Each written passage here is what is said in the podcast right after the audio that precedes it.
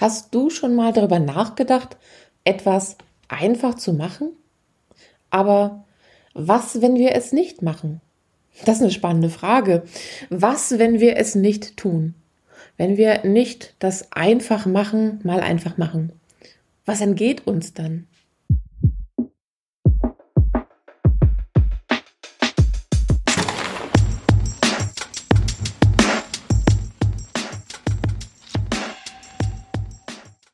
Spannende Frage.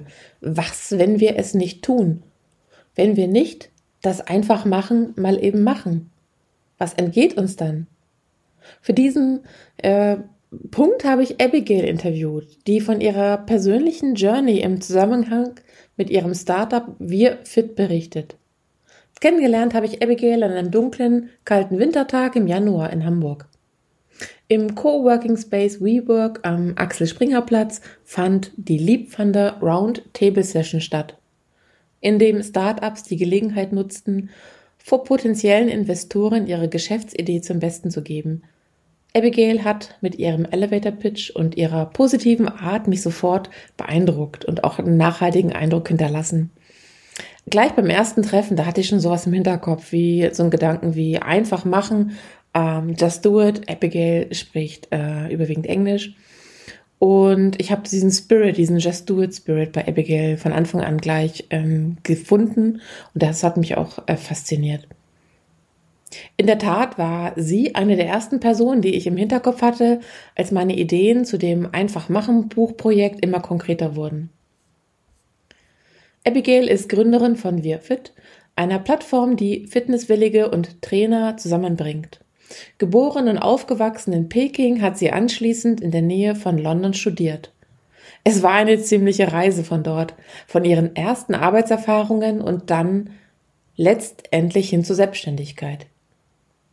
Sie lebt mittlerweile seit über sieben Jahren in Hamburg und nach mehreren Jobs in unterschiedlichen Branchen hat sie endlich ihre Leidenschaft zum Beruf gemacht. Hört mal rein. Abigail erzählt uns ihre Geschichte und ihre Sichtweise zu einfach machen. Ähm, wir haben das Interview in Englisch geführt.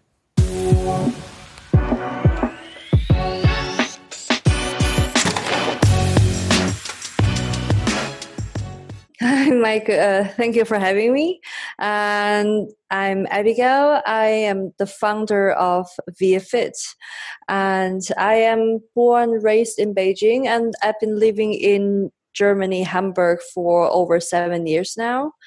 And uh, yeah, it's been a quite a journey from moving here, start working, and then to now transitioning to subständig. That's been mm. a journey. so where I was at the roundtable, I already had uh, this business idea. That means I was already full time uh, engaged in my current uh, business. Mm-hmm. So if I were starting uh, telling more about the journey, I think it's worth to mention uh, before the roundtable.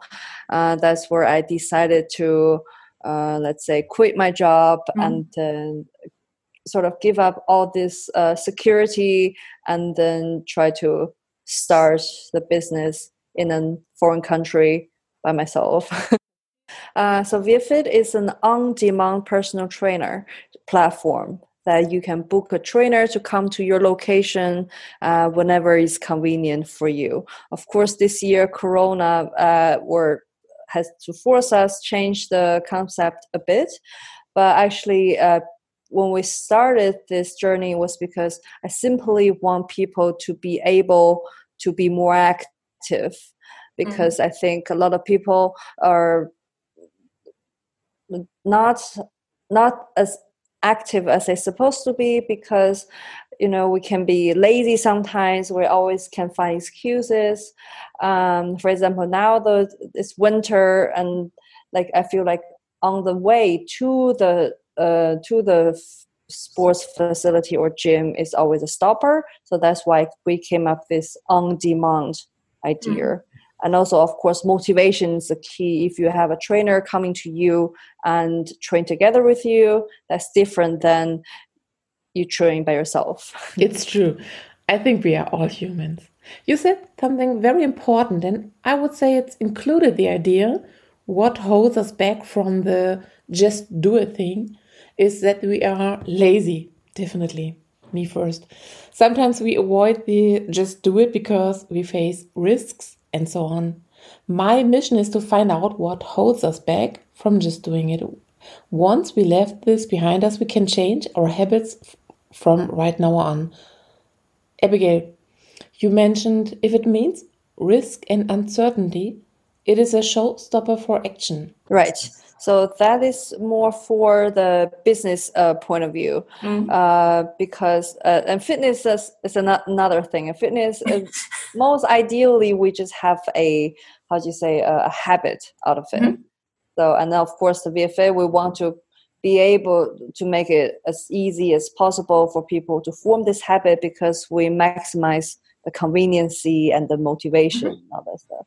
Um, so for uh, the risks uh, for starting something uh, new was, um, of course, that you have to give up what you are you are comfortable with. For this kind of just do it, it's gonna be more difficult than just whether I do it, go out for a run or not, because that means it's a path that you will be dedicated to, and then that can impact um, so many people, and especially the uncertainty that you have.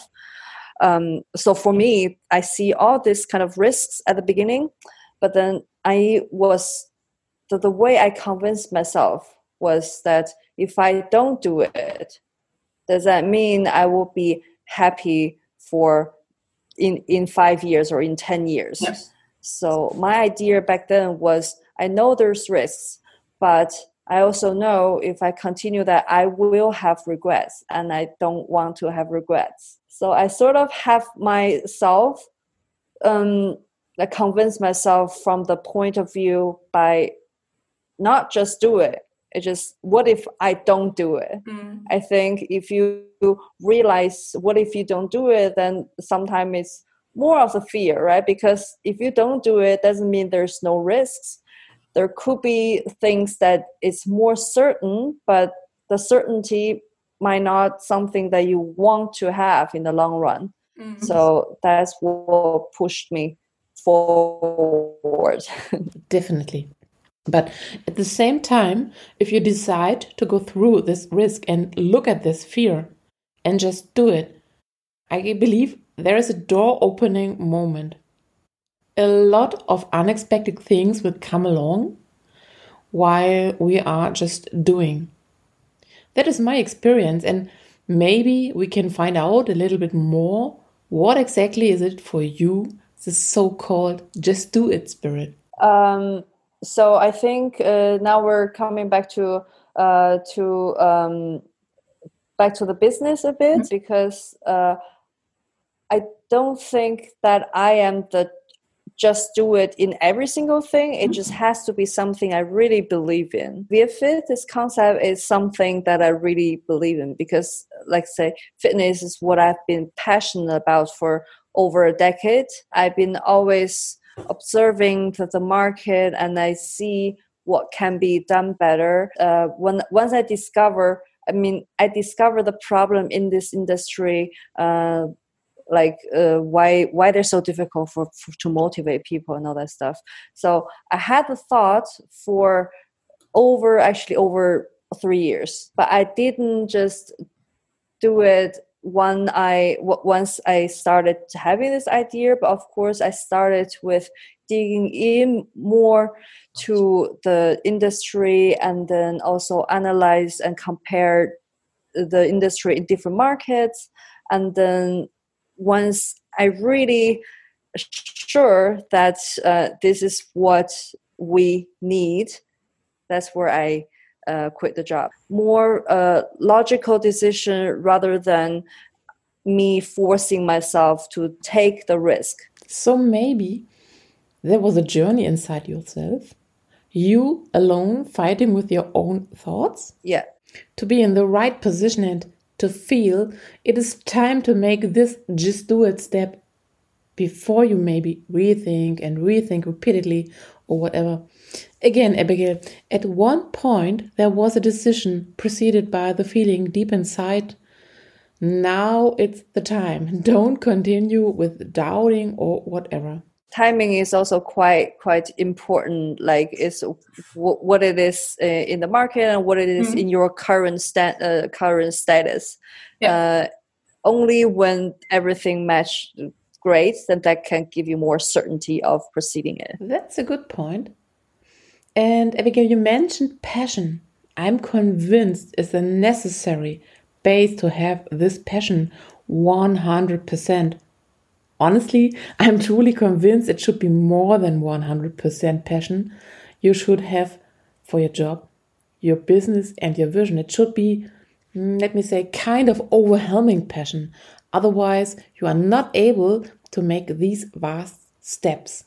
Okay, in the beginning, you mentioned the COVID 19 hit. Did the so called just do it spirit help you in the crisis or help your business? And what was your experience with that? Right. So during the crisis, I think so many people experience that. It's like just hanging there. I think we can put it that way. um, so definitely, uh, this is where a lot of business or a lot of people realize okay is this path mm-hmm. is what i'm supposed to choose so this year is actually really a lot of people taking a step back and so for me uh, because i made up my decision let's say in two or three years about what i wanted to do rather than two or three months i was convinced that if I mean, the crisis will get better, and then I will I will have what it takes to to survive this unfortunate uh, crisis, mm-hmm. and that's why I am not. Uh, I I am still pushing ViaFit forward, even though the speed is not what what, what I would expect, but I think um, this internal sort of drive is there because that you took time to make the decision of mm-hmm. just do it mm. because if i if i were uh, didn't take so much time then i don't know maybe i wouldn't be holding on to it i don't know i think covid-19 was a challenge for lots of us and good to hear that you will go straight forward with your company ViaFit Abigail, what is your takeaway for all these people out there in the context of that just do it thing? Right. So uh, I think I also uh, slightly mentioned about uh, this just do it is should be more than uh, inner drive because mm-hmm. inner drive might fade. I mean, probably even like some some relationships you know like the covid also like uh, impact a lot of relationship either like a young boyfriend girl, girlfriend mm-hmm. or even older couples and all that stuff so so it's um like before you you do that i don't know what i mentioned that. That's not a good example. So. let's find another one. Right right so so yeah. So i think just do it is that you need to know what you are changing from. Mm, that's what your current way and also what you are going into mm. and then you should make a um, like logic uh, analyze about is that something i want to risk for if the answer is no no no that means mm-hmm. that probably it's not ready so then it's probably the timing thing it could be wait till another couple of months or a year maybe your personal uh, status also change then yeah. rethink again and so when you make just do it now um, that means that you already analyzed everything wait a minute I think this is the main sentence. Right. So if you uh, analyze uh, the circumstances and the answer is no, no, no, that means uh, that you're not ready, and mm-hmm. then maybe the timing is uh, is wrong. But once you make the decision, just do it now. That means that probably you're you're ready. I mean, you need to be ready. Uh, the, the decision is made more than an inner drive. It has to be like a, you thought about all rounder. In my in my own opinion. What a fantastic takeaway! I think you compromise this topic in two sentences. Analyzes the circumstances and check out what the answer is and then find out if you're ready or not. Thank you very much for having you here, Abigail. And I wish you and your company WeareFit all the best. Thank you for having me.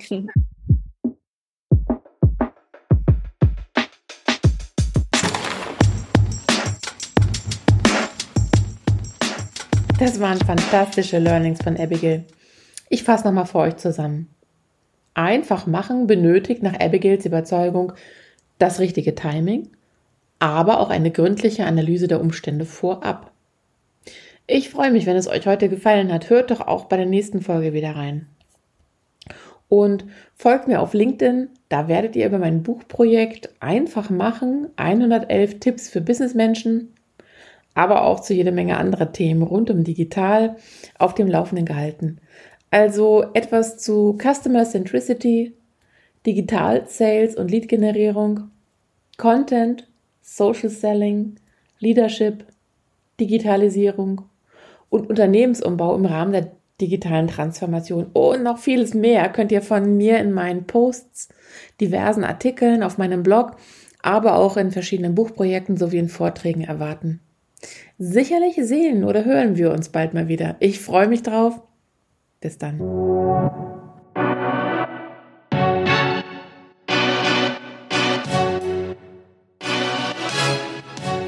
Auf LinkedIn unter Maike-Petersen-Digital. Wenn ihr etwas über die Digital Queen und die Story dahinter wissen wollt, geht auf maikepetersen.digital. Wenn ihr mein fachliches, fachliches Spektrum sehen wollt, geht auf digital-marketing-expert.de. Infos über mein Buch findet ihr unter www.digital-business.de.